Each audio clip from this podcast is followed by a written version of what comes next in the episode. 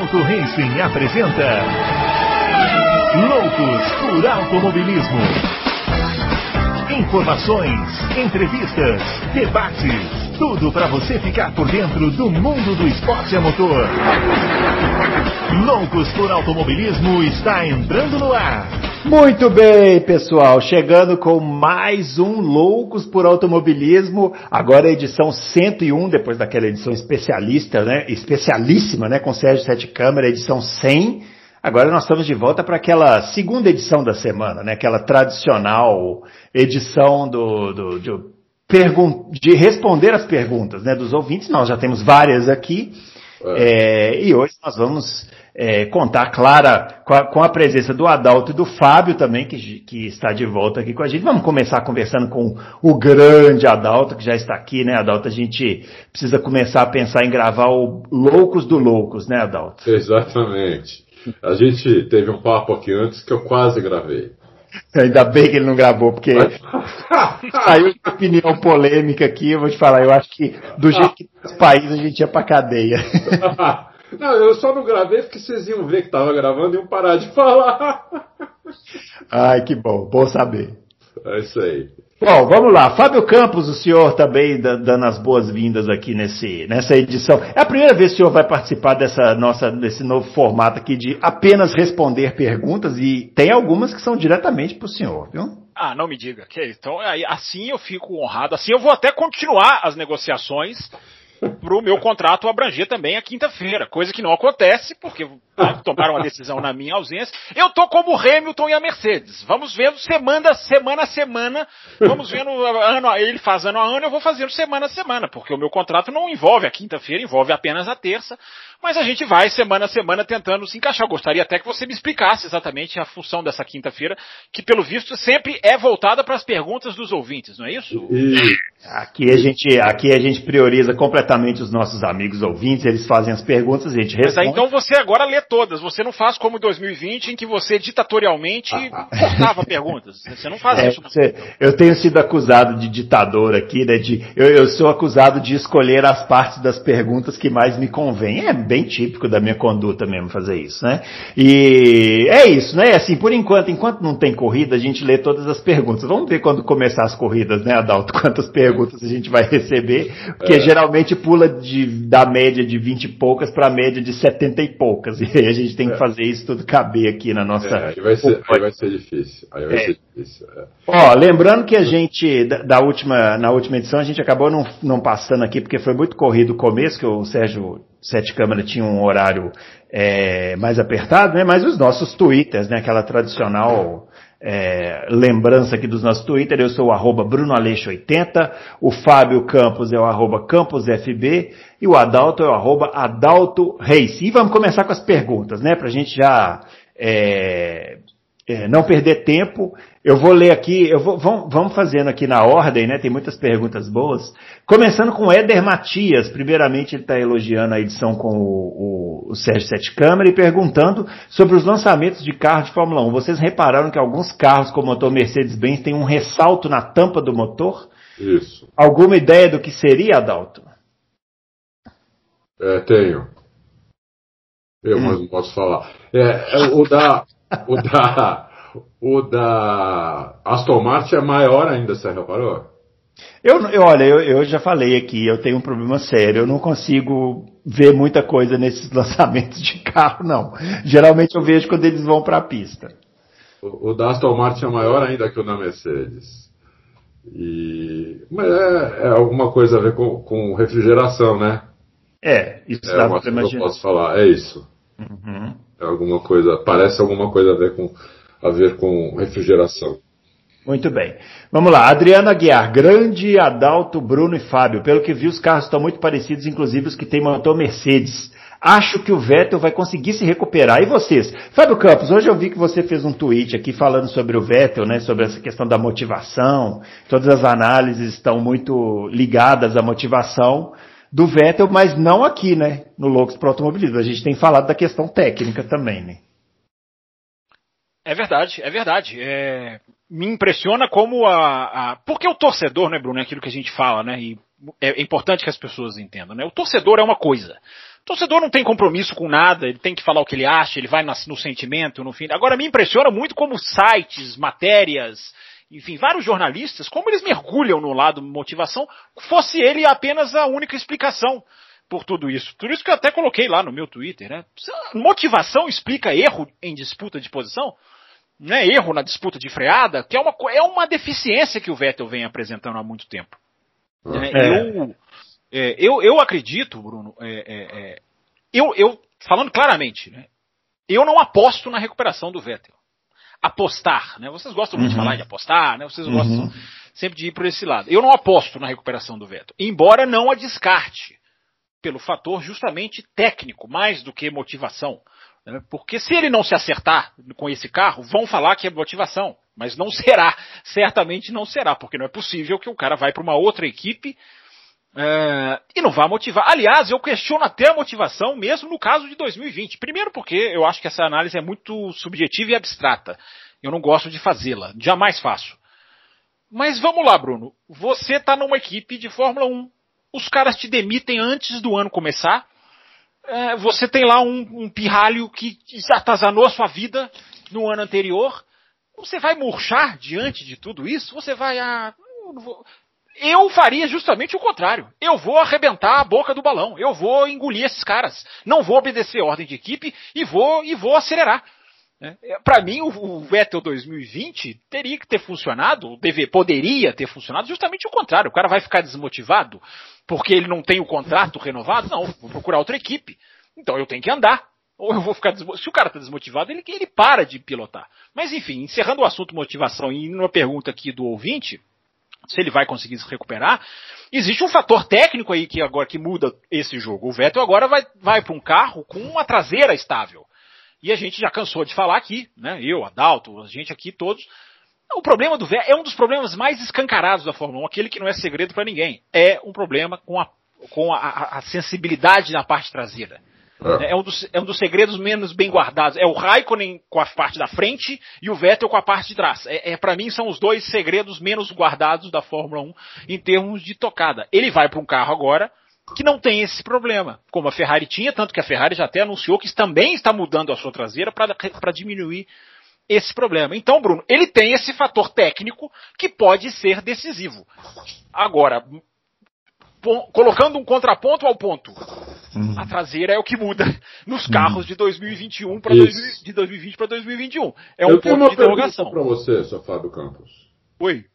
O que seria a recuperação do Vettel? O que, o que, o que a gente pode considerar? Uma boa pergunta. O Vettel se recuperou no final do ano. Pô, ele se recuperou. É uma boa pergunta. Eu acho competitivo. Um piloto competitivo, na minha opinião. Cada um vai ter a sua, o seu julgamento. Né? É. Se o Vettel for competitivo, se a gente vê o Vettel enroscando, no bom sentido, com o Alonso, com o Ricardo, incomodando ali uma Red Bull, incomodando é, esse carro, eu acho que a Aston Martin tem tudo para ser o carro que mais vai, que pode dar um, uma, uma diferenciação de performance, por causa justamente que vai receber a parte traseira da Mercedes de 2020 né, que é o grande segredo da Mercedes em 2020, é a suspensão traseira, que agora vai para a Aston Martin, pode passar para a Aston Martin, sem queimar tokens, inclusive. Porque eu lembro que eu dizia aqui várias vezes no ano passado, né, eu acho o DAS visualmente impactante. Efetivamente não vejo tanto impacto. O impacto está na traseira. E, e, a traseira vai para Aston Martin esse ano. Então, Adalto, eu acho que se esse carro andar para frente e o Vettel conseguir ser, porque o grande, aquilo que a gente falou ano passado, né? Eu sempre dizia, é, eu não conseguia enxergar o Vettel, mesmo o Vettel dos piores momentos, porque ele não conseguia ser sequer competitivo. Então a, a minha resposta à sua pergunta é essa, Adalto. Se ele for competitivo, eu considero uma recuperação. Então, Muito mas bem. se ele, por exemplo, se ele está na briga lá com o Alonso, com o Ricardo, não sei o quê, e o Stroll também está, o Vettel se recuperou? É uma boa. Eu tô gostando desse Adalto pegadinha. Ele é assim nas quintas-feiras, Bruno Aleixo. Esse Adalto. É, ele tá. Não, ele. ele, tá. questionando, eu tô achando muito legal. É, é, é, é dando, dando material para pensamento, né? Eu acho que é. pode ser Adalto, porque é, eu sempre corro aqui, eu sempre bato naquela tecla, né? Não é só ganhar do companheiro de equipe ou perder que faz um piloto ir bem ou ruim. Eu até cito sempre o Carlos Sainz. O Carlos Sainz perdeu para quase todos os seus companheiros de equipe. Quase todos. Uh, e não quer dizer que seja um mau piloto. Uh, Eu acho que se o Stroll tiver lá, eu vou me surpreender mais com o Stroll. É. Mas eu não acho que apagaria, se o Vettel for competitivo, dividir freada, conseguir resultado, conseguir fazer aquele ritmo de prova que a gente sempre repara. Eu acho que eu vou classificar sim, mesmo se o companheiro estiver junto. Legal. Muito bem, vamos lá, ó. JP Oliveira, quero fazer uma pergunta bem atrasada relacionada ao episódio sobre os circuitos. Ah, esse episódio eu não participei, viu? Ah, JP você Oliveira. fica Eles gravaram. É, não, eles gravaram. As suas ausências na pré-temporada são sim. Deixa, deixa eu falar, esse, esses dois aqui gravaram o episódio na calada da noite, eu não participei. Então eu vou fazer a que pergunta mentira. aqui e aí eles respondem, ó. Quais as opiniões de vocês sobre o circuito de Fuji? Palco da histórica corrida que terminou com o Hunt campeão, tivemos uma reforma no anos do, no ano, nos anos 2000, culminaram em duas corridas da Fórmula 1 lá em 2007 e 2008. Boas corridas, ele diz. É, entendo que a qualidade Suzuka em relação, entende a qualidade Suzuka em relação à sua dificuldade técnica, mas é nítido como é uma pista que não proporciona ultrapassagens. No meu calendário teria uma, uma corrida em cada circuito, Suzuka e Fuji. Quer saber a opinião dos, dos dois os dois personagens do. Começa o Adalto. O Adalto é. fez a análise das pistas e eu fui só apresentando. Começa o Adalto com a análise. É. Quer saber sobre o Fuji, Adalto? Eu gostei muito da pergunta, concordo com o que ele falou. É, principalmente sobre Suzuka, para mim, uma das melhores pistas da Fórmula 1, uma das mais técnicas, uma das pistas que eu escolheria para eu andar, mas ela realmente não proporciona boas corridas. Né? É, principalmente nos últimos, nos últimos 15 anos, vamos dizer assim. Uma... Eu me lembro de uma grande corrida em Suzuka, Adalto, que é 2005, aquela em que todo mundo largou atrás. Todo mundo largou atrás, teve furacão, choveu. Furacão. Né? Não, não, no 2005 eu não lembro. De... Ah, é, teve, teve a chuva no sábado, não foi um Isso. furacão, mas foi uma chuva, sim. Teve sim. a chuva no, é, no sábado, então os caras largaram atrás. Mas aí qualquer corrida, eu acho que em qualquer circuito, fora Mônaco, a corrida seria boa. Né? É, então, eu concordo com ele. É, Suzuka parece assim. Suzuka não. Fuji. Parece uma pista simples. É, é você olhando o traçado, até é uma, uma pista relativamente simples, mas ela dá corrida boa. Porque ela tem uma reta muito grande, uma freada muito forte no final, algumas curvas de alta, é, e chove muito lá. Chove muito lá é, eu me lembro de mais corrida com chuva lá do que sem chuva. Então, a chance de ter uma corrida boa lá é muito grande. Eu concordo com ele, João Paulo Oliveira. As, as duas. Piloto, hein? É, é, nome de piloto. As duas corridas da não, Fórmula nome 1 de lá... Piloto, nome de, não é o piloto? Vocês têm certeza que não é o piloto? Porque o João Paulo não. Oliveira, piloto, tem carreira no Japão. É, não, mas o, o, esse JP Oliveira, a gente já falou, eu lembro que a gente já falou isso, que ele tem nome de piloto, ele pode até mandar esse comentário aí na página do, lá do, do, do podcast, e ele falou, não, não sou eu não. Eu lembro que ele, que ele, que ele esclareceu. Mas a corrida, se não me engano, as duas corridas, 2007 e 2008, foram na chuva, né? Foram. Ah. Foram, foram. Uma delas até o, o, o, Alonso bateu forte. Bateu, teve uma briga do Massa com o Kubica também. Foi seco, né? Bruno. 2008 foi no seco, se eu tô me a vitória do Alonso. Não, não, não, não foi meio chuva, meio seco. E 2007 foi uma tempestade. Não, 2007 foi chuva muito, muito. É. Né? 2008 eu tô, eu me, as imagens que eu me lembro são do seco. Ah, vamos a, frear, a, largada, a freada na largada, o Raikkonen perdendo a freada, se fritando os pneus. Né?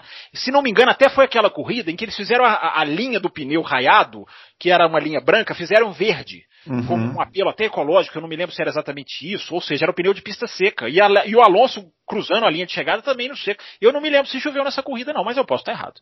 É, bom, então a gente vai confirmar isso depois. Ó, pergunta do Marcelo BP dirigida ao Fábio Campos. Então deixa eu, deixa eu responder o João Paulo Oliveira. Ah. É, eu acho muito legal isso que ele falou, achei ele concordo com a análise do Adalto. Eu acho que Suzuka tem uma atmosfera. Suzuka é o, é, é, é o, tipo de pista que exemplifica aquela questão, né? É bonita, é desafiadora, mas não é eficiente para ultrapassagem. Não é uma, uma, uma, pista que proporciona mesmo ultrapassagem.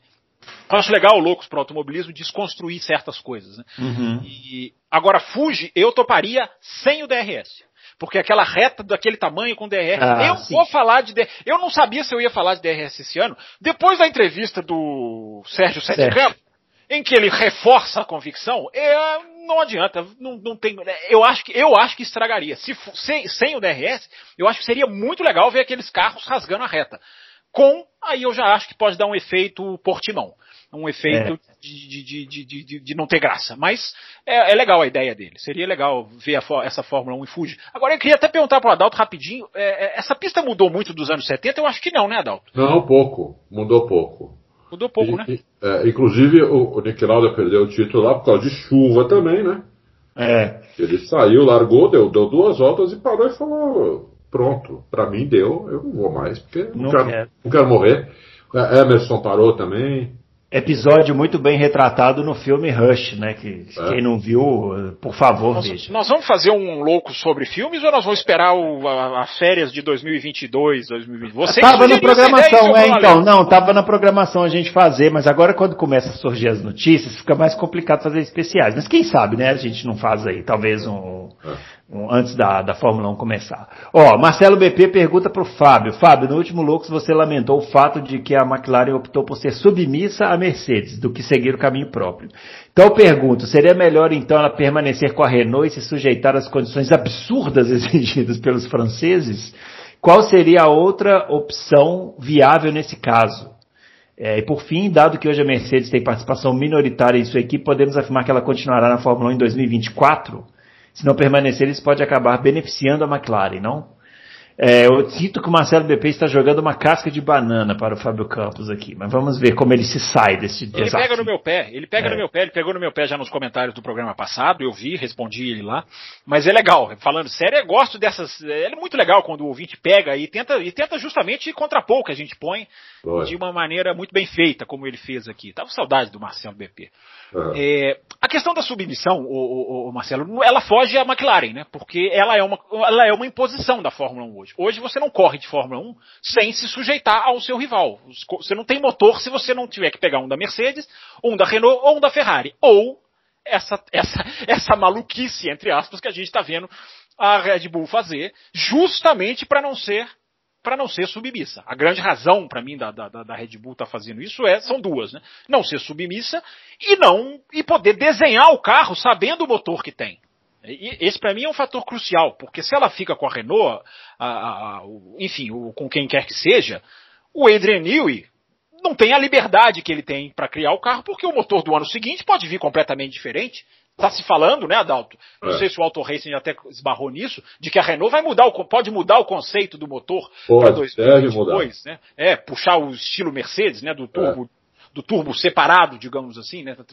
É isso, a turbina separada do compressor, que pelo jeito provou ser melhor, né? Sim, sim. Embora eu ache um enorme risco você estrear um motor, você passar para uma nova filosofia de motor, justamente no momento em que vai congelar. É, né? é. Se você erra, meu amigo, você está Embora a gente vai discutir isso aqui em futuras edições, eu acho que vai haver equalização de motores por baixo dos panos, enfim.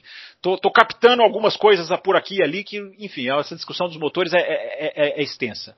Então, Marcelo BP, é, eu acho que ela seria submissa também se ela continuasse com a Renault. Você está falando aqui cláusulas, condições absurdas. Eu, eu, não, eu, não, sei exatamente que condições são essas, não tenho, não tenho essa informação de que, do que, que você está se referindo exatamente de exigência dos franceses. Ah, por quê? Ele está ele tá, ele tá falando isso porque no começo, quando a Renault foi para a McLaren, hum. a Renault é, ela propôs para a McLaren é, que, tipo assim, olha, eu faço o motor, você faz o carro e a gente anda junto. Entendeu? E a McLaren falou: não, não, cada um faz seu carro. Hum. É.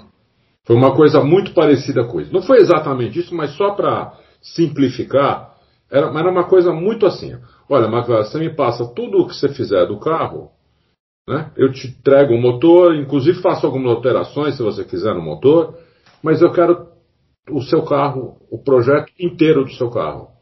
E a McLaren, mas, é, não, mas aí eu vou te. Aí eu, Agora eu vou te cutucar, Adalto. Você acha essa uma condição absurda, para usar as palavras do Marcelo BP? Não pensei nisso. Não pensei nisso, porque a Renault deve ter pensado nisso, tipo assim, se a gente tiver. A gente vai ter quatro carros. A McLaren também teria quatro carros. Sim. Né? Como tem, por exemplo, a Red Bull, quatro carros. Né? A Mercedes pode se dizer hoje que também tem quatro carros, porque a, ah. Mas será que essa troca de informações seria tão fidedigna assim? Será que, olha, isso aqui não passa? Essas coisas são sempre um jogo de. É um jogo de xadrez, né? É, foi uma proposta só, né? Não foi uma exigência da Renault, foi uma proposta. que a McLaren não topou. Entendeu? Eu não sei se seria absurda. Eu precisaria saber detalhes que não foram. Te peguei. Detalhes, é, não foram. Hum. Consegui o meu objetivo, te peguei. Mas é legal, essas que a gente pensa para voltar depois no assunto é, É, legal. é. Agora, só para só pra finalizar rapidinho a resposta ao Marcelo BP, é, pode haver até uma informação do que vai acontecer com a Mercedes no futuro, Marcelo, que a gente não saiba, que talvez a McLaren saiba. Né? Pode, pode ter, né? eu não tenho essa informação, não sei se o Adalto tem. Se eu acho que se o Adalto tivesse, já teria falado, né? de que a Mercedes pode sair. Eu não, eu não vejo isso no horizonte. Também não. Mas talvez eles tenham ali alguma coisa, alguma, algum um acordo nesse sentido, ou se acontecer, a McLaren pode ser privilegiada. A única coisa, Marcelo, que me fez fazer esse comentário é, a McLaren saiu da Mercedes declarando publicamente, não temos condições de competir contra essa equipe. Porque é diferente da Renault. Porque a Renault, além dela, dela estar quase que acostumada a apanhar de seus clientes, né, É. a Red Bull, a McLaren, a Renault não está lá na frente. Quando você, Marcelo BP, está brigando com alguém para vitória, o jogo é diferente. O jogo é, é diferente quando você está brigando com uma equipe que está lá no meio do pelotão. É o, aí entram outros fatores, entram outras, é, é, é, é, digamos assim, coisas que podem acontecer. Então a McLaren saiu da Mercedes dizendo, não, com esse motor nós não brigamos. E agora ela rasga esse pensamento, talvez com uma estratégia, talvez não, mas ela rasga esse pensamento voltando para a Mercedes. Então, a submissão, ela é muito mais, Marcelo, nos bastidores, nas votações, nas decisões políticas, do que necessariamente a, sub- a submissão esportiva. Mas as duas são muito fortes. E é, vamos, eu espero que a McLaren tenha um, um, um plano de longo prazo para fazer alguma coisa e não fique simplesmente nessa. Porque a Red Bull tem. A Red Bull pode afundar. É uma, há uma grande chance. Mas ela pelo menos está ela está lutando, ela está se tentando se estabelecer como equipe de ponta. Não estou dizendo que a McLaren não esteja, mas o caminho para o motor Mercedes ele pode ser bom, mas ele também pode ser ruim. É, tem uma notícia Muito bem, ó. que foi ontem que é uma boa notícia. É, o, o- a, a Volkswagen pensando seriamente em entrar na Fórmula 1 em 2025, Sim. ou com a Audi ou com a Porsche, com palavras dos caras da Porsche e da Audi. Sim. Não foi uma coisa de jornalista. Não, e alto diretor, né, Adalto? Não é, É, um funcionário qualquer. Isso. É, Diretores isso, isso saiu, né? Entendeu? Saiu muitos lugares, né? Assim, a gente É. realmente pode acontecer. Ó, vamos lá, o Sync Header. É, minha pergunta é para todos, em especial para o Fábio. Hoje acho que nós vamos ficar só É, de o Adalto, hoje, o Adalto Hoje- não vai ficar bravo, porque hoje é, é. um programa, digamos que eu estou voltando hoje, né? É, pois é. Claro, fico feliz, pô. Nós vamos ficar aqui só na arquibancada. Ó, Daqui pergunta a pouco do volta ao normal, é uma pergunta por edição para mim, daqui a pouco volta. É, pergunta aqui do Sick Header. Prejuízo monstruoso que a Fórmula 1 teve e está tendo com a pandemia, mas os resultados ruins, mesmo antes do vírus, não coloca a Fórmula 1 num beco sem saída financeiro? Restará a Liberty repassar o abacaxi? Grande Sync Header, um enorme prazer também responder perguntas suas. Vou ser, vou ser mais breve, porque eu já sinto na voz do âncora uma certa ansiedade. Então vou responder essa. Que garantir, ah, temos que garantir a resposta para todos os ouvintes. Só posso falar isso. Então, Sync Header, vou resumidamente, eu acho que o problema da, da, da- da- do, do- do custo da pandemia, o, o problema que a, a, é a expressão que eu usei o ano passado, que eu sempre uso, né? A, a conta chegar, que eu acho que ela ainda não chegou totalmente.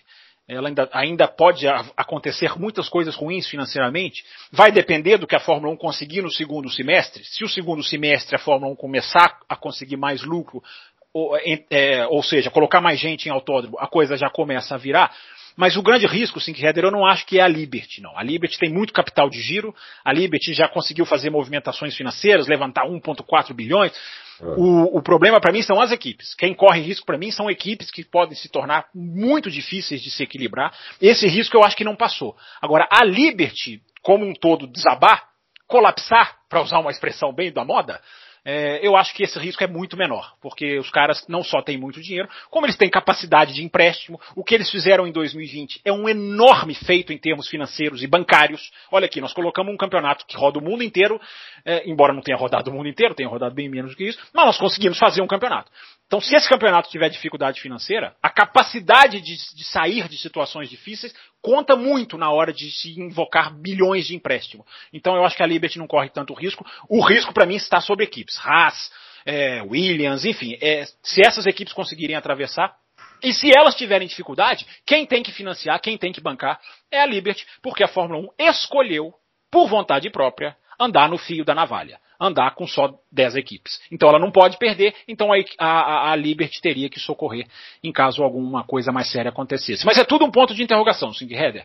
Né? Se as coisas começarem a andar, literalmente, os carros começarem a andar, a, a, a tendência é que a Fórmula 1 consiga é, passar menos pior dessa pandemia. Ó, João Paulo Lamas perguntando aqui, além do Auto Race, sabem onde poderemos acompanhar a transmissão ao vivo via streaming da pré-temporada e treinos livres da temporada 2021? Felizmente o aplicativo streaming da nova detentora dos direitos de transmissão ainda não funciona adequadamente. É, o Adalto, o, explica aí, o, a cobertura do Auto Racing é aquela tradicional que vocês vão comentando, né? O, em tempo real que está acontecendo. Isso. Mas acho que ele está perguntando aqui onde ele consegue ver imagens, né? Mas o Auto Racing coloca imagens, Adalto, assim, é, não, não, não o live streaming, mas ele vai, ele vai colocando tudo o que acontece, não é isso? É. é a gente vai colocando tudo o que acontece, está colocando. Tem, tem alguns vídeos também, alguns videozinhos, principalmente do, do Twitter é, de, e das próprias equipes, elas vão colocando o videozinho.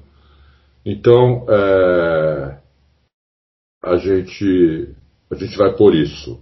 Agora, o Auto Racing vai. É, hoje a gente é, já sabe tudo que. tudo Até valores que vai ser o, o F1 TV. Recebemos aqui todas as, as informações.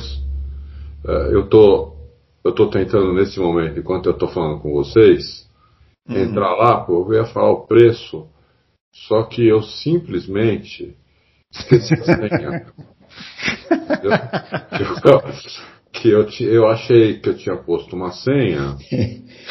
Ai, ai, ai. transparência, né? A transparência. É, a transparência. O ao vivo. Como diria aquele apresentador, quem sabe faz ao vivo, né? Brincadeira. Mas quando você procura, quando você procura Adalto, o, a resposta é justamente reforçando isso aí que você falou, né? É, a F1 TV, ela já, essa, é, a, a, eu até coloquei no meu Twitter, né? Ela já atualizou o seu portfólio para o Brasil ela já está colocando.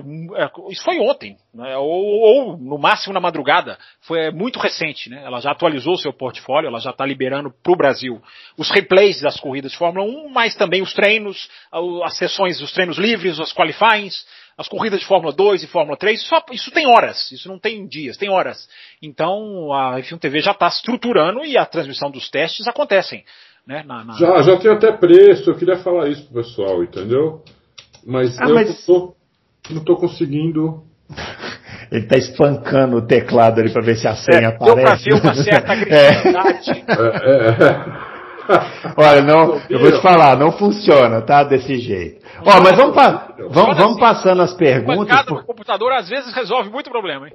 É, mas de senha eu nunca ouvi falar. Ó, vamos, vamos passando as perguntas aqui, que aí de repente pode ser que o Adalto ache a senha, ou se não ele coloca aqui lá no, no Auto Race e tal. Só uma coisa que eu queria falar eh, sobre esse negócio de F1 TV e, e relação à transmissão, eu vi que a Bandeirantes anunciou que vai transmitir os treinos oficiais na TV aberta, viu, pessoal? Então, vocês que reclamam aí que não passa... Peraí, peraí, peraí, peraí. Ah. A informação é de que os Qualify seriam... Não vem com essa de treinos oficiais. O Qualify seria no, no, no, canal a cabo. Não vai ser mais, então? Vai ser no canal Não. Aberto. Então, eu vi que vai ser no canal aberto. É, se for no canal aberto, depois é bom a gente confirmar isso direitinho, então, já que o Fábio é, levantou a lebre, eu tinha visto que era no canal aberto, mas agora fiquei com dúvida. Então a gente confirma, mas se for, gente, trata de assistir, viu? Porque se não der audiência, eles vão tirar. Ó, o Michael Campos. É, tá per... Opa! Ah, opa, então vou. Pera aí, Michael Campos, que ele, ele esmurrou tanto o teclado. É, ele esmurrou tanto o teclado que ele achou a senha. Pode falar, Dal. Olha, é, fiquei, fiquei pasmo. Ah. O valor, é, o valor achei, achei super barato. É, você pode pagar 142 reais por ano ou 15,82 por mês. Não, não, não, não, não. Mas esse valor é o F1 TV Access, né? Esse é o valor 100, não é o F1 TV Pro. Tô errado ou tô certo? O F1 TV Pro é o que tem a transmissão ao vivo. O F1 TV é, Access, né? Ele já existe para o Brasil e ele é que é esse valor. Confere aí. agora ele vai, agora eu tô indo, aí ele vai procurar outro e-mail, vai ter que achar outra senha. Vamos, vamos, vamos seguir com as perguntas, senão vai não vai dar tempo. Vai seguir, vai seguir. É Michael Campos. Planos, gente, existem dois planos. Existe o Pro, é. que faz a transmissão das corridas, e o, e o, o F1 TV Acesso, né? Ele já existe para o Brasil. Então, é, é, é, ele, só que ele não tem a transmissão ao vivo, ele tem várias outras coisas, documentários especiais, entrevistas. Uhum.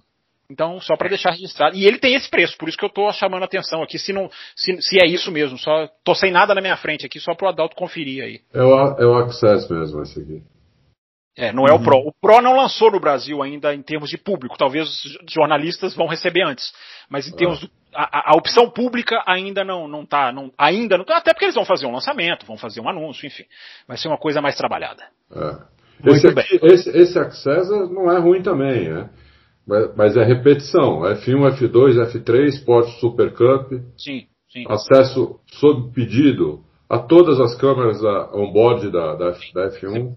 Você pode rever esse. Eu tenho acesso, eu tenho acesso a, a, a, essa, a, esse plano e ele, você pode assistir a corrida na câmera on-board que você quiser. Enfim, então é, é, legal. É, e, e você tem um mapinha, né? E mais de 600 corridas históricas dos arquivos da Fórmula 1. Né? É, e a, tem a cronometragem ao vivo, acesso a todos os recursos de cronometragem. Tem um monte de coisa, né? muito, é, é, é, é, bem legal. Mas não, não, não achando o Pro aqui ainda. Tá, então, ó, deixa eu só me corrigir aqui. A Band confirmou mesmo, o Fábio tem razão. Ela confirmou a transmissão na TV aberta da corrida e no, no canal a cabo o, a classificação. Então, os treinos... Se não sou eu aqui, vocês é, estão percebendo, né, ouvinte? Se não sou eu aqui, esse âncora já ia vender, vender ilusão aí. Mas vender, vender ilusão. É, e tá aqui uma notícia é, relacionada aqui. Antes de fechar com o Sérgio Maurício, Band tentou Luiz Roberto. Meu Deus do céu, era melhor não, é, não, pois é, desver essa notícia. Essa, eu só queria deixar essa pergunta. É uma filial do antigo canal é. que vai ou é um novo canal que comprou? Porque não, é uma filial. É, é uma filial. Essa na equipe. Né? Mas vocês dois tem nenhuma, mas eu vou te falar. Sabe o que é, é engraçado? É. Eu clico aqui no Pro. Eu, eu, recebi o Pro, né? Porque o Auto Racing vai vender isso aqui. E. Você é, clica no Pro e ele te joga pro, acesso, pro, pro, pro, pro acesso? É isso que está acontecendo? É, é, é. Gente, nós temos que responder as perguntas dos ouvintes, senão não vai dar tempo. Então, Ô Adal, fecha esse negócio aí, depois você olha e publica aqui no, no Autorrace o que, que você resolveu dessa senha desse negócio aí. Ó, Michael Campos, depois da vitória, depois da vitoriosa era Emerson, Piquet e Senna, o Brasil teve uns 15 pilotos na Fórmula 1, porém apenas Barrichello e Massa conseguiram correr por uma equipe de ponta. Minha pergunta, o Brasil teve uma geração ruim de pilotos, por isso não tiveram chances em grandes equipes, ou tivemos bom, bons pilotos, mas que não tiveram sorte. Boa Opa, pergunta. falou sorte, o Fábio Campos até pulou da cadeira. Ah, não, é. Tirando a palavra sorte, eu, eu, eu, eu, me precipitei. Eu elogiei o seu Michael Campos antes da última palavra. Mas deixa o Adalto começar. Enfim, vamos ver, vamos é. ver o Adalto primeiro. Eu acho que sorte não tem muito a ver com isso. Né? É, o, o, o, Brasil, o problema do Brasil é que ele parou de formar pilotos. Isso. Então, é, você precisa ter uma quantidade razoável para tirar a qualidade dessa quantidade. Né? Então, o Brasil ele é, começou a ter problema na formação de pilotos, já no kart, depois nas categorias de base. Então, você tem muito, muito poucos pilotos que chegam na Europa com alguma condição de fazer alguma coisa lá interessante é, para poder chegar na Fórmula 1. Então a maioria dos pilotos que chegou na Fórmula 1, não todos, e não vou citar nomes também, mas a maioria dos pilotos que chegou na Fórmula 1, depois de uh, Rubinho e Massa, chegou lá com patrocínios pessoais, né, uh, de empresas, uh, na maioria dos casos brasileiras, que bancaram os caras um ou dois anos. É, lembrando, né, Adalto, que Barrichello e Massa são remanescentes da época de ouro ainda, porque Exatamente. eles fizeram a categoria de base quando o Brasil ainda investia muito, né? Não, você vinha, você vinha aqui no Autódromo de Interlagos, no, no Cartódromo de Interlagos, num dia de, de treino ou de. Não precisava nem ser corrida do Campeonato Paulista. É, você vinha num dia de treino, eu fui muitas vezes, né? É, tinha, assim, 200 pilotos, tinha mais de mil pessoas lá, num dia de treino. Tanto é que os treinos eram. Tinha horário que podia treinar, que não podia, porque não, não dava todo mundo na pista. Não cabia todo mundo na pista. Hoje você vai lá, tem meia dúzia de, de cara na pista. Você vai num dia de treino lá, antigamente era terça-feira, hoje eu não sei se ainda é terça-feira. Né, mas discu, é só descobrir qual é o dia de treinos que pode, a pista liberada para treinar. Você vai lá, é, a última vez que eu fui tinha meia dúzia, entendeu? Não, fora o estado do cartódromo, né? Isso também é, a gente tem que falar. Lá, né? tudo, tudo muito caro. Tudo não, assim. e, e, o cartódromo abandonado, é uma tristeza, é, né? Se chegar no... Então, uh, parou. Então, você teve alguns brasileiros chegar na Fórmula 1 bancados por empresas. Né? Essas empresas falam assim, você tem um ano ou dois para mostrar que você é muito bom. Para mostrar que você é muito bom, a primeira coisa é destruir o companheiro de equipe. Né? E, e, e nenhum deles conseguiu isso. Entendeu? É, eles não eram pilotos ruins. Eram bons pilotos. Só que os companheiros também eram bons pilotos, ou, é, se você não quer, não quer chamar de bons, eram mais ou menos do mesmo nível. Então, eles ficavam mais ou menos ali, entendeu? O brasileiro ganhava duas, outro ganhava uma, depois o brasileiro ganhava três, outro ganhava três, depois. E assim foi, quer dizer, não, não, não aconteceu nada, entendeu? Não fizeram nada de extraordinário para poder uma equipe contratar. Por quê? Você, na maioria dos casos, eles, na, em quase todos os casos, eles chegaram em equipes pequenas, que precisava levar patrocinador, que isso é meio normal, mais ou menos sempre foi assim. O Senna levou patrocinador para a Fórmula 1. Né? É, só que o Senna mostrou resultado no, no primeiro ano, entendeu? O Rubinho mostrou resultado, o Massa mostrou resultado. Então, eles ficaram independentes dos patrocinadores deles. Eles foram contratados por equipes que pagavam salário para eles. Por quê? Eles se mostraram melhores do que os companheiros de equipe deles. Se mostraram pilotos acima da média. Né? Acima da média da Fórmula 1, que já é uma média muito alta. Então, você teve muitos pilotos brasileiros que chegaram na Fórmula 1 e, e, ficaram na média, assim, na média dos pilotos da Fórmula 1, entendeu? Então aí fica difícil a carreira andar. É, o, patrocínio acaba saindo e você sai junto. Porque uh, não tem uma equipe que vai te contratar. Uhum. Ela, ela, vai falar, você quer vir para cá? Você tem aquele patrocínio do banco tal, da empresa tal, X milhões, traz junto, aí você vem. Não, não tenho nada. Preciso ganhar salário. Sinto muito. Entendeu? Muito bem. É Ó, o pergunta do Budiene Fonteles. É, caso o Pérez não se saia tão bem nesse ano na Red Bull, quem vocês acham que poderia ocupar a vaga dele na próxima temporada? Quem eu falar, vocês vão dar risada, vão me bater. Jamais Calma. faremos isso. E caso o Verstappen saia de até porque, seremos até porque se fizermos isso, seremos demitidos no ar.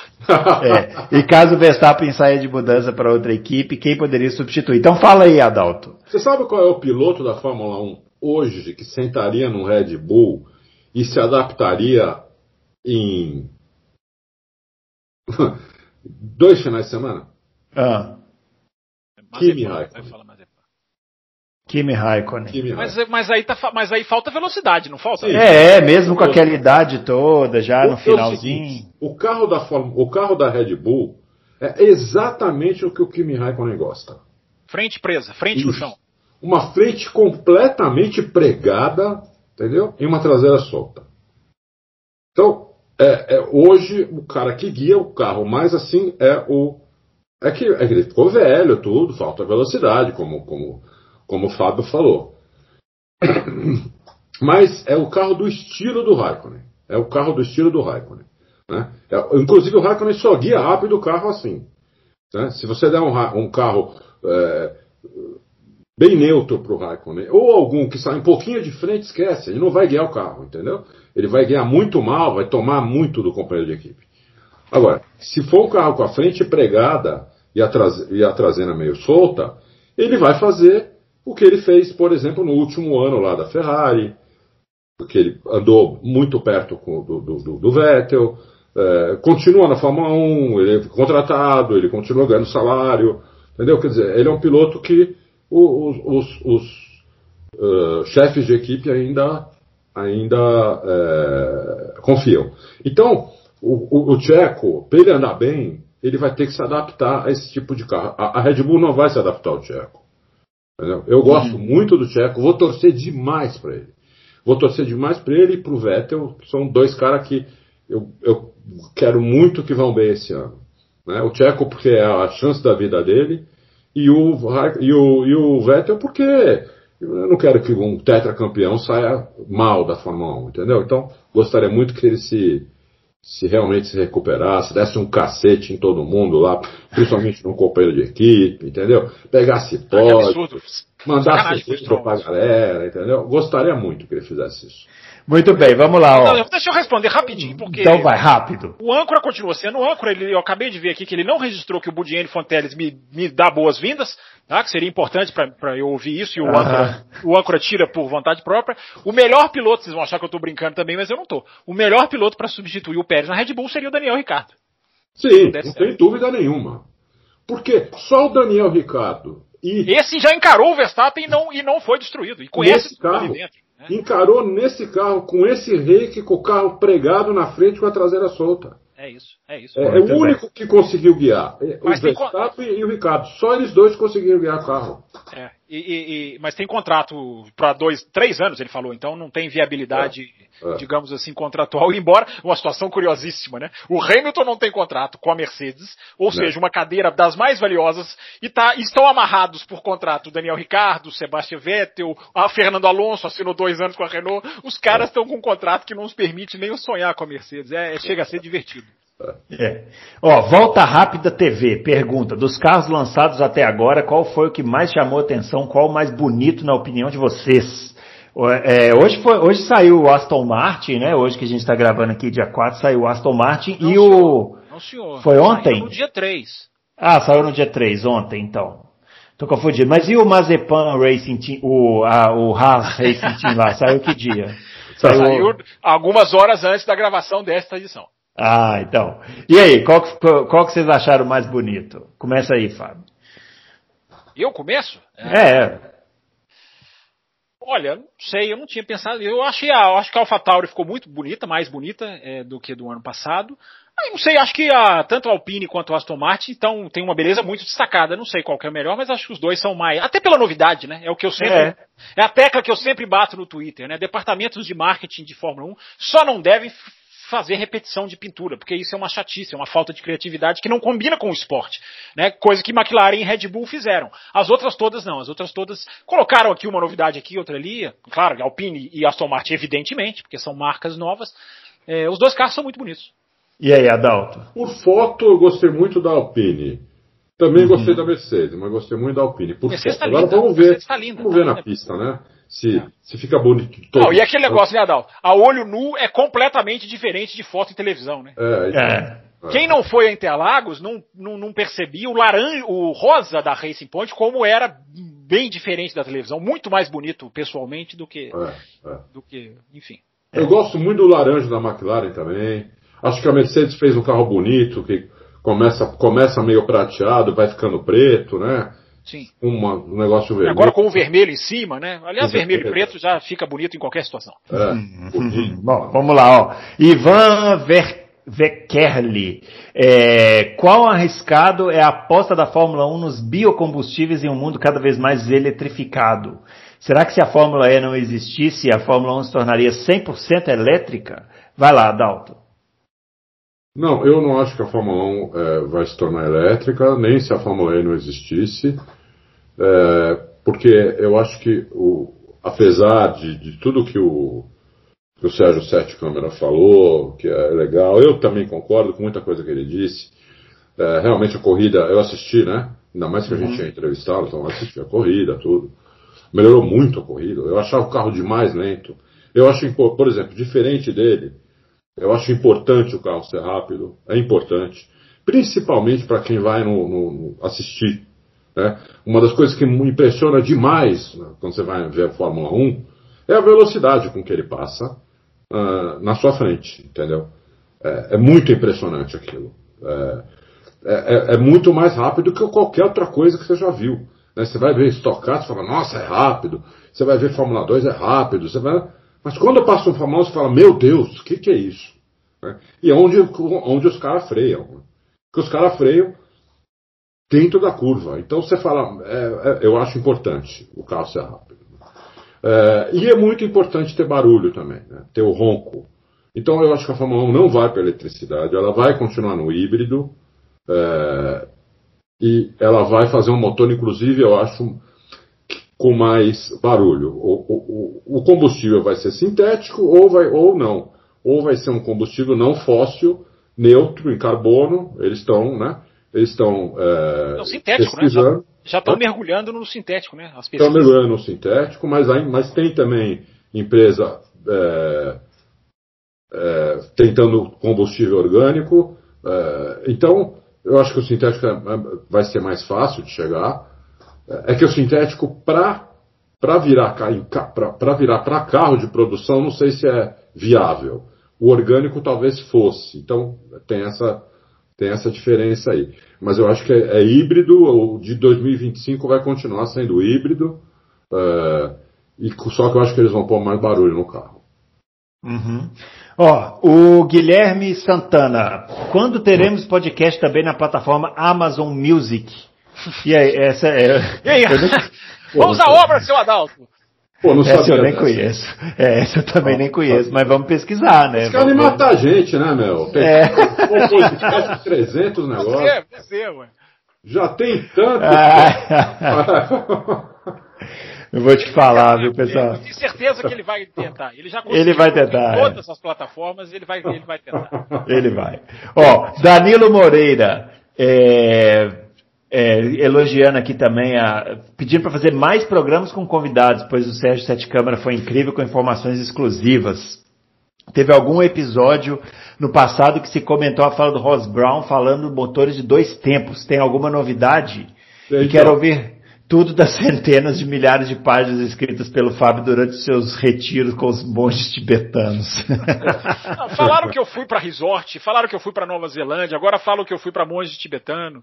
Tem pandemia no mundo, gente. É, não tá viajando para esses lugares todos, não. Ó, eu, eu, falei isso aqui um dia, gente. Ó, o Fábio Campos é o homem que inventou o conceito de isolamento social. Ele já pratica o isolamento social antes, do, do, antes disso virar modinha, igual agora. Então, não é, não, não é esse, não é essa a questão. Mas o, eu não me lembro dessa fala do, do, do, do, da gente ter comentado sobre isso do Ross Brown, o Adalto. Foi, não foi Ross Brown, foi aquele outro que está trabalhando com o Ross Brown, que, que, era da Renault, foi expulso da Fórmula 1 junto com. Como que ele é o, chama? É o Pat Simons. Isso, Pat Simons. Ele que falou isso, e nós temos um. Falou isso há um, há um tempinho já, inclusive atrás. Hum. É, como é que escreve Simons? É com S e Y, com né? Y, com Y. Y, Y. Simons, é. É. Tô até tentando, eu tô até, vou até, eu, desculpa, hoje. Você quer que eu responda? Teclado, o teclado tá, nós estamos vendo que o teclado tá sofrendo. Hoje é uma, hoje tá vendo uma briga entre homem e máquina aqui. É. Se você pra quiser, eu, eu, eu, respondo enquanto você procura, Adão. Não, hoje para colocar o, o para deixar o site no ar, o site deu tanto problema técnico hoje que para ele não cair, meu, é, foi duro, entendeu? Então, é, eu tive que ficar junto com os caras do R7, então foi duro. É, tem, uma, tem uma notícia aqui, do, do, você coloca lá na busca, F1 não será totalmente elétrica de Simons. Você vai entender o que, que ele o, o que está falando sobre combustíveis, tudo, por que, que não vai ser elétrica. Vai falar sobre o, o motor de, de dois tempos. Tem várias notícias dele. Então você pode ir na busca e só colocar Simons com, com Y. Vai aparecer várias no, notícias dele e tem uma que é bem explicativa é, uhum. sobre os combustíveis, sobre os motores dois tempos e combustíveis é, neutros. É mais fácil com motor dois tempos. É isso. Uhum. Você Mas, quer falar, Fábio? Explicar isso ia demorar meia hora, então é melhor você ir lá e ler, entendeu? É. eu, eu, eu, só eu vou responder também o Ivan, que você não deixou eu responder na última, na última questão, mas é, é, é, eu, eu, tenho um pensamento diferente do Adalto. Eu acho que se a Fórmula, se não existisse a Fórmula E, a Fórmula 1 seria, caminharia sim para o elétrico, porque o mundo está caminhando e eu acho que a Fórmula 1 iria querer caminhar. A Europa está dando uma banana para o que não é elétrico. A gente já tem um país da Escandinávia, que eu não me lembro qual, se é Noruega, se é se é Suécia, enfim, que já está produção com 100% de produção elétrica. Então o mundo vai para esse lado. Só que a, a, a, Fórmula E, o Alejandro Agag, conquistou um contrato de exclusividade de motores elétricos com a FIA. É, então, isso deixa a Fórmula 1 numa enorme sinuca de bico, porque ela não pode ir para o elétrico. Por isso, que eu, por isso que eu digo que daqui a alguns anos eu acho que vão tudo, elas vão virar uma coisa só. Não é daqui a um ano, não é daqui a dois anos. Daqui a 15, não sei. 20, eu acho que vão, no final das contas, Fórmula E e Fórmula 1 vão virar uma coisa só, mas isso é muito lá para frente. É, então eu acho que é, é, essa, a Fórmula 1 está nessa sinuca de bico, porque o mundo está querendo ir para o lado elétrico e a Fórmula 1 não pode ir para o lado elétrico. Então ela vai ter que procurar. A, a, o, a esperança para a Fórmula 1 é que a substituição da frota não vai ser num instalar de dedos. Eu instalei meu dedo aqui, vocês conseguiram ouvir? Não, eu deu para ouvir.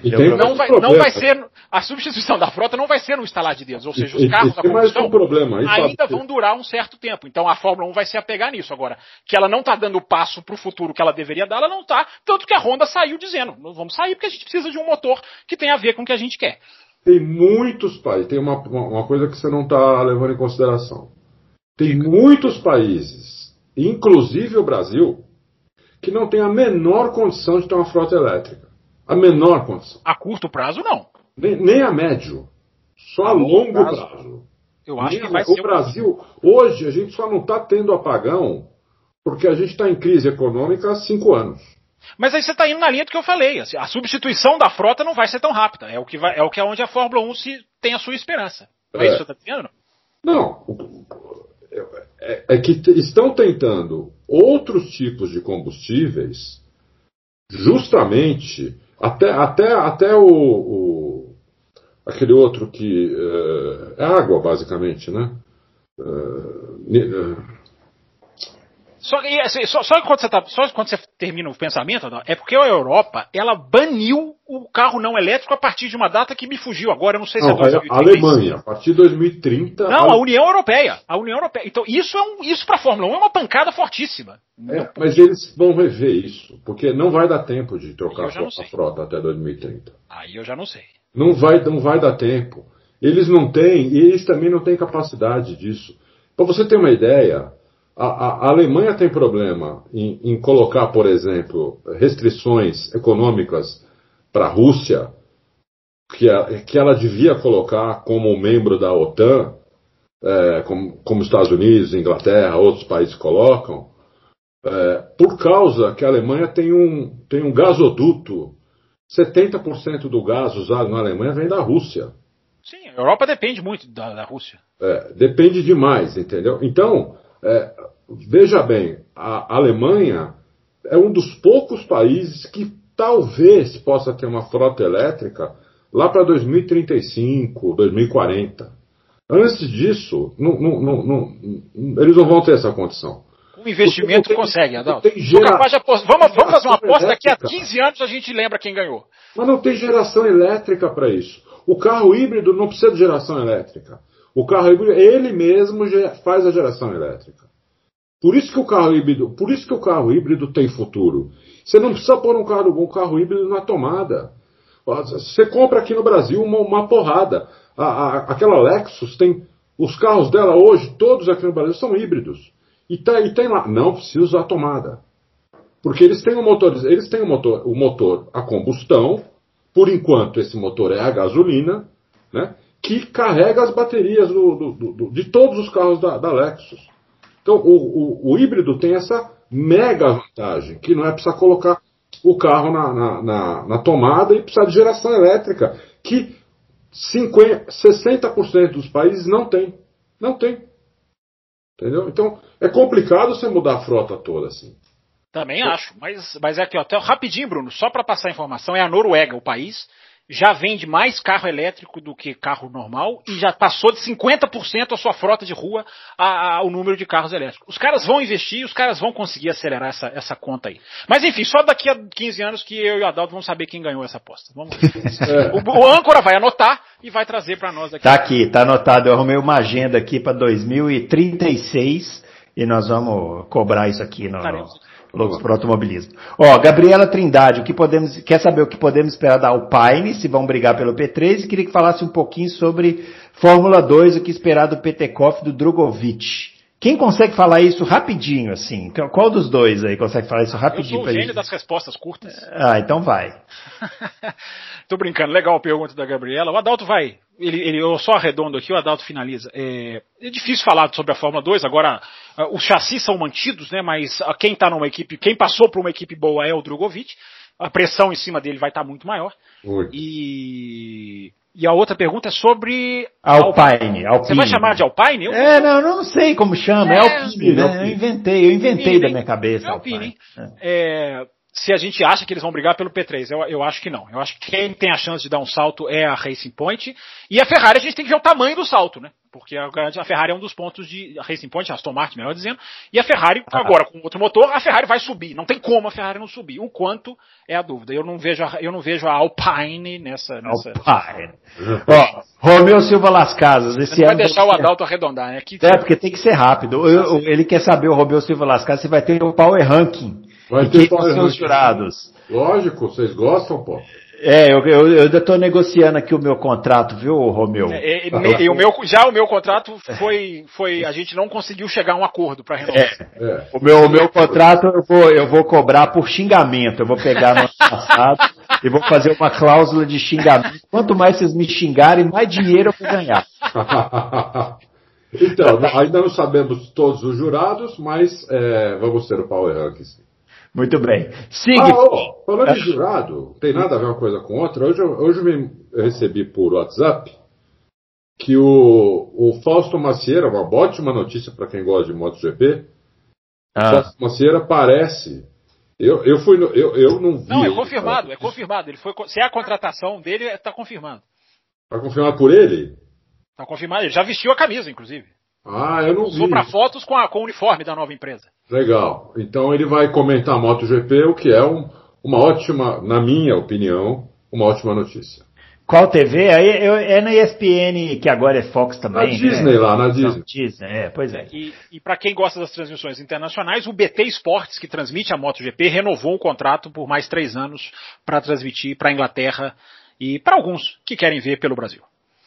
Muito bem. Ó, o Siegfried ele está elogiando a entrevista com o, o, o Sete Câmara, está falando assim que ele não gostava do, do, da categoria, mas que depois da entrevista ele vai olhar com mais carinho, porque ele não gosta dos motores que não tem Legal. ronco. É isso aí, é isso aí, Siegfried. Tem, tem, tem que dar a chance. Eu também não gosto que não tem ronco, mas as corridas são boas. Não o... é só a Fórmula 1 que existe no mundo, é isso aí. É, isso aí. Não, não consigo entender o seguinte. Bruno, quem é Oi? o experiente LC? Ah, já sei, já sei, já sei. Ah, tá. Tinha ouvido uma entrevista com o mesmo experiente. Ah, deve ser o Lito, né? Que ele, será que, que deu entrevista? Não sei.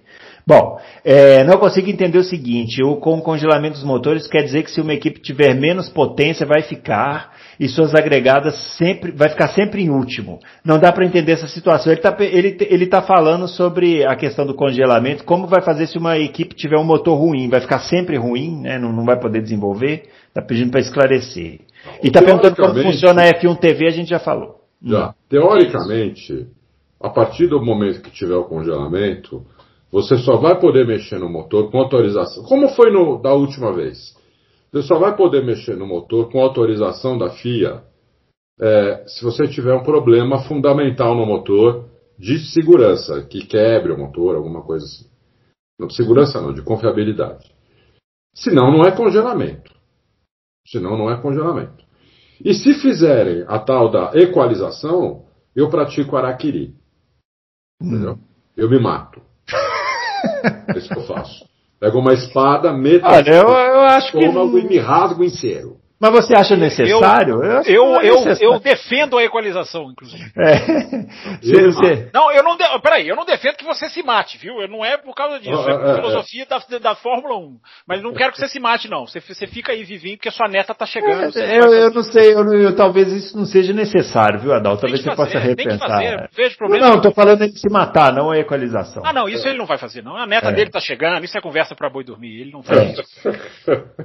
agora, a, a, a, eu acho que a equalização vai acontecer por baixo dos panos, o Adalto lembrou bem. Agora, o que passava de atualização, escapava de atualização de potência nos anos 2010, 11, 12, 13, enfim, o final da era do último congelamento, o que passava de, de, de ganho de potência disfarçado, entre aspas, de confiabilidade, é uma grandeza. Os caras conseguem fazer isso. É, é. Agora eu acho que eu acho que é, é para todo mundo ter aceitado do modo como aceitaram e já houve pistas aqui e ali, eles vão, a FIA vai permitir. Inclusive já sabe, já, já, já se especula até que seria justamente na, na, no instrumento usado pela Ferrari para fazer a trapaça de 2019, que seria o, o fuel flow, né, o, o, fluxo de combustível, que seria o que a FIA usa. Eu acho, eu acho genial, não me mataria, pelo contrário. É, eu acho genial usar um instrumento que foi usado antes para para burlar o regulamento e usá-lo para fazer com que o, a, a, categoria fique competitiva. Quem ficar apanhando três anos pode muito bem pedir o boné e sair. Equaliza e desenha para 2025, sim, um, um, um, esquema que seja interessante para todo mundo. Muito bem, ó, o Bruno Fabiano Silva quer saber o que a gente espera da McLaren com essa tempo, nessa temporada com o P Mercedes e o Ricardo. A gente já falou, né, da, da McLaren no começo do, no começo do podcast. É, agradecendo a pergunta. O José Antônio Vieira. Adalto, pelo que vi até agora, acho que ninguém tira o título da Mercedes esse ano. O que você acha, Adalto? O que, que você acha, Adalto? Vai, Mercedes ou não? Eu, eu posso responder, José, eu posso responder para você depois da pré-temporada. Agora eu só ah, vi foto. Não, muito fácil, muito fácil. Agora eu só vi foto, pô. Por foto não dá pra dizer. Não, por foto dá pra dizer que sim, ele tem razão. É, a Mercedes está dominando nos últimos foto, sete os anos. Carros, os carros sendo. Eu, a minha resposta é: os carros são 70% iguais aos do ano passado. A Mercedes, para mim, é campeã do mundo. Muito bem. Michan Capuji, é, Fábio Campos novamente nos salvará desse âncora incendiário e mensageiro do caos. Perfeito, é verdade. Michan Capuji. Você acaba, de, você acaba, de, ganhar pontos no meu conceito, assim, estratosférico. É, ó, ele está falando que leu a matéria do Adalto sobre a superclassificação e tem uma dúvida. Como ficaria a questão dos motores? Continuariam a ter que durar por sete etapas, mesmo tendo esse adicional de 100 km de uso? Hum, boa pergunta. Nem ele sabe, Michan.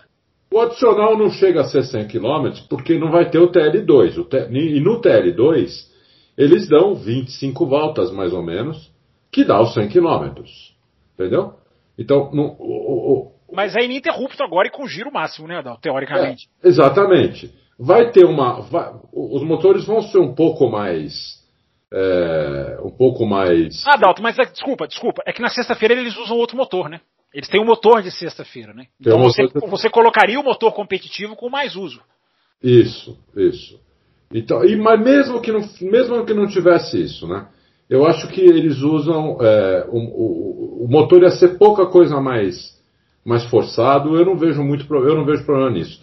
Mas pode ser que eles venham e eles façam alguma coisa. Porque tem alguns, alguns pontos que eles ainda estão acertando. Por exemplo, essa corrida de 100 km a gente não sabe se vai trocar pneu, se não vai, não sabe quantos pontos vai, os pilotos Sim. vão receber. Nem eles sabem ainda, eles estão decidindo. Eles não né? sabem, então. Então, eu coloquei até a minha sugestão na, na, minha coluna, quantos pontos eu acho que deveria dar, é, mas aquilo é uma sugestão minha, está bem claro que é uma sugestão minha. É, eu não dei sugestão sobre pneu, mas é, se eu tivesse que dar uma sugestão sobre pneu, eu, eu não deixaria trocar pneu. Seria os 100 km com o mesmo pneu. Uhum. É só, só rapidinho. Desculpa, Adalto, você terminou? Eu achei que você tinha terminado. Pode Não, terminei, terminei. Ah, tá. Rapidinho, Bruno, é porque eu estou pesquisando muito sobre esse assunto, fazendo várias anotações aqui. Nishan, eles estão em dúvida em muita coisa. Né? Como que vai funcionar contratualmente? Tem piloto que tem premiação por vitória Uh, isso aí vai contar como vitória? Como que vai ser essa questão técnica de uso de, de, pneus e motores? Como que vai ser a classificação histórica de vencedores no final de semana? Tudo isso eles estão discutindo. Essa, essas corridas do sábado têm um tem nó para ser, serem é, é, desvendados, eles vão desvendar, se eles quiserem fazer, eles vão fazer, claro. Mas existe uma série de dúvidas, essa dos motores que você coloca é uma delas.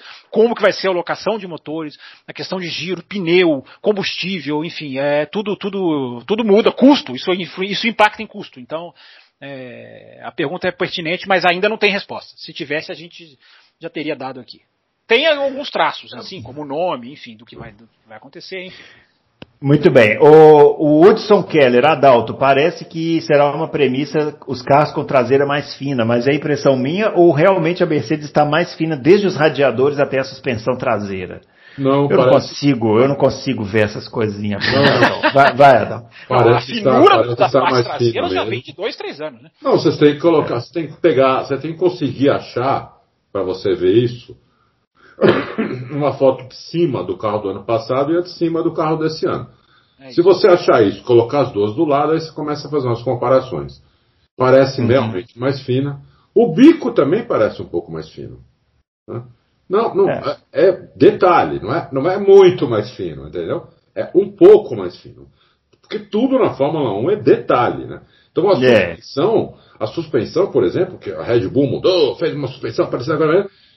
Na, nas fotos, a suspensão ela tá ali dentro da carenagem, você praticamente não vê. Você vê só que tem um braço que tá, tá que estava antes por baixo, agora está por cima. Isso deu para ver. Agora, o ré, como isso, onde isso está encaixado, como está encaixado, está lá dentro, não dá para ver. Então é difícil, é difícil dizer. Mas que parece um pouquinho mais fino. Tanto a traseira quanto o bico parece. Rapidinho, enquanto você falava, Adalto, eu recuperei um tweet meu do dia 1 de março de 2018, uma foto de cima de um carro da Toro Rosso e que eu, que eu coloco é, exatamente. Veja como a evolução tecnológica enxugou, entre aspas, a traseira do carro. E aí você vê a imagem como que o carro, como que é, é, é, é mais a tábua do chassi que você vê do que qualquer outra coisa, tanto que a traseira, as traseiras enxugaram. Eu estou recuperando esse tweet aqui para lembrar que de, desde 2018 ou até antes disso essa tendência, os caras vão conseguindo compactar tudo, né? Liga suspensão é. na caixa de câmbio, a caixa de câmbio faz parte do, de todo o trem traseiro, é. enfim, consegue enxugar tudo de uma maneira impressionante. E quanto aí... fina a traseira, melhor, né? É. é sim, claro. Para quem não sabe. Menos a, massa, né? A coisa, a coisa aerodinâmica que você pode ver na, na, na sua vida, que é mais aerodinâmica, a dinâmica mais perfeita, é uma gota de água caindo. Então, você vê como a gota de água, ela forma em, em cima, ela é bem fininha. Né? Embaixo ela forma uma bola. Uhum. Então, é, é, é, é, isso, isso é o ideal de um carro de Fórmula 1, é traseira super fina. Só que não dá para ser igual uma gota, porque ali tem um motor, ali tem coisa, entendeu? A não ser que você fizesse um carro com 6 metros de comprimento. Aí você faz uma traseira super fina, mas em compensação, o entre-eixos vai ficar um entre-eixos de ônibus, não vai adiantar muito. Eu achei que ele fosse oh. falar, não sei que você faça um carro feito de água. Eu quase que eu achei que é. é. Eles fazem. Passou perto. É. Cuidado que eles fazem. O, ó, última pergunta aqui, Dan José pedindo pra gente deixar o lado jornalista de lado é, e quais pilotos formariam a, o pódio o Dan José dos joguinhos? Consigo né? fazer isso, é, Qual formaria o pódio da opinião do torcedor Adal, torcedor Bruno, torcedor Fábio? Fala, ele já falou que o do Fábio vai ter o Stroll, Mazepan e Lafitte. Acertou, exatamente. Acabei de tweetar sobre esses três pilotos, inclusive. Stroll, Mazepan e Latifi. São os meus três pilotos favoritos. Ai, Deus do céu. Ô, Adal, você consegue fazer isso aí de, de, um como torcedor? Ano. Não, pode ser como torcedor. Ele já respondeu, ele falou que vai torcer para dois pilotos ao longo do programa. Ele não tem como mudar isso. Ele é verdade, falou. Eu, eu, eu, vou torcer, eu vou torcer muito, muito, muito pro Checo, pro Vettel e pro Stroll. Muito bem. São meus três prediletos esse ano.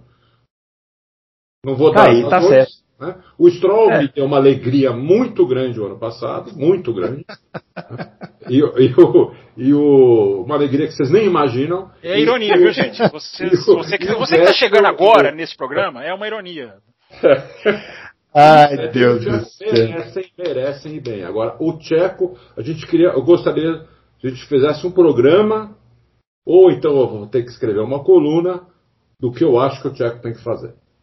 Muito bem. Então, então tá aí, tá respondido aí o torcedor Adalto. A gente vai finalizando então Você, aqui. Bruno. Eu? Não, eu não tenho. Se eu for formar um pódio de torcedor, eu vou colocar aqui Johnny Herbert. Ah, meu Deus, pra que? Júnior. pra que falaram? Pra que falaram? Não tenho, eu não tenho, eu não consigo fazer isso, também não o, consigo. O, o, o, que que o Bruno, o que que o Fábio respondeu que eu não vi? Não, ele não respondeu. Stroll, mas foi Latifi. Mas vocês não respondem. Tem que responder o, o, o, o pessoal. Mas respondi. Stroll, Mazepan e Latifi. Ah, tá. Mazepan... Uau! Você, é você e a mãe dele vão torcer pra ele. É, eu respondi, eu respondi, eu respondi aqui, o Johnny Herbert, Alan Jr. e Nigel Mansell, estariam esses aqui no meu pódio. Tá? Vocês levantam, vocês levantam, ele fala todo o programa isso, vocês levantam é. a Ó, finalizando então esse Loucos por Automobilismo, edição número 101 de respostas aí às perguntas. Respondemos todas as perguntas, então tá aí. É, a gente volta na próxima terça-feira, na próxima semana, né, com a edição 102, com mais lançamentos, hein? Tem, vai, vai chegar a Ferrari, tem Williams aí para lançar carro também, e a gente vai comentar aqui. Um grande abraço para todo mundo e até lá.